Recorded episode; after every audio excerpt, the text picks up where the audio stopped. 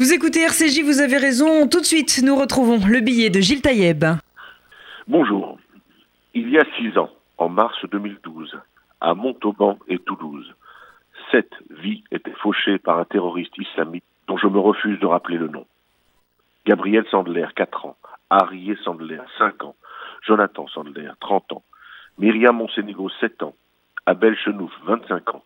Mohamed Le Gouad, 24 ans. Et Imad Ibn Ziaten, 30 ans étaient abattus pour ce qu'ils étaient et représentaient. Les trois soldats pour l'uniforme qu'ils portaient et les enfants et leur instituteur pour ce qu'ils étaient, des juifs et rien d'autre.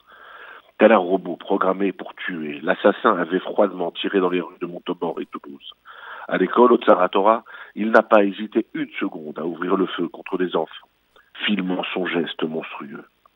Sa main n'a même pas tremblé lorsqu'à bout portant, il abat la petite Myriam Monsénégo après avoir tiré sur Harry, Gabriel et Jonathan.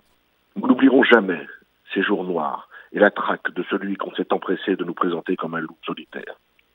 Depuis, cette notion s'est écroulée et chacun sait qu'il n'existe pas de loup solitaire, mais des cellules terroristes islamiques organisées et structurées. Ceux-ci sont modelés et programmés par une idéologie mortifère qui prône le djihad et frappe tous ceux qui refusent de se soumettre à cet islamisme intégriste et conquérant. Une idéologie qui fait du juif sa principale cible, uniquement parce qu'il est juif. Certains ont encore du mal à admettre cette réalité, cette spécificité. Ils refusent de voir qu'à l'antisémitisme traditionnel de l'extrême droite s'est ajouté celui d'une extrême gauche populiste, refusant d'admettre le développement d'un antisémitisme musulman intégriste qui prospère dans nos territoires perdus de la République. Ils continuent à parler d'un racisme général, sans en analyser les nouvelles formes et hauteurs. Ils restent enfermés dans une idéologie antiraciste des années 1980 qui n'est plus aujourd'hui conforme à la réalité. Ils doivent comprendre que la lutte contre le racisme ne peut pas faire l'économie de la lutte contre le nouvel antisémitisme. Ils doivent comprendre qu'il ne faut pas alimenter les concurrences des souffrances, mais au contraire se servir de chacune des histoires pour se battre contre les fantasmes et les idées préconçues.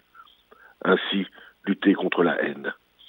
Il faut qu'ils comprennent que celle-ci ne sera vaincue que lorsque chacun fera sienne la souffrance de l'autre.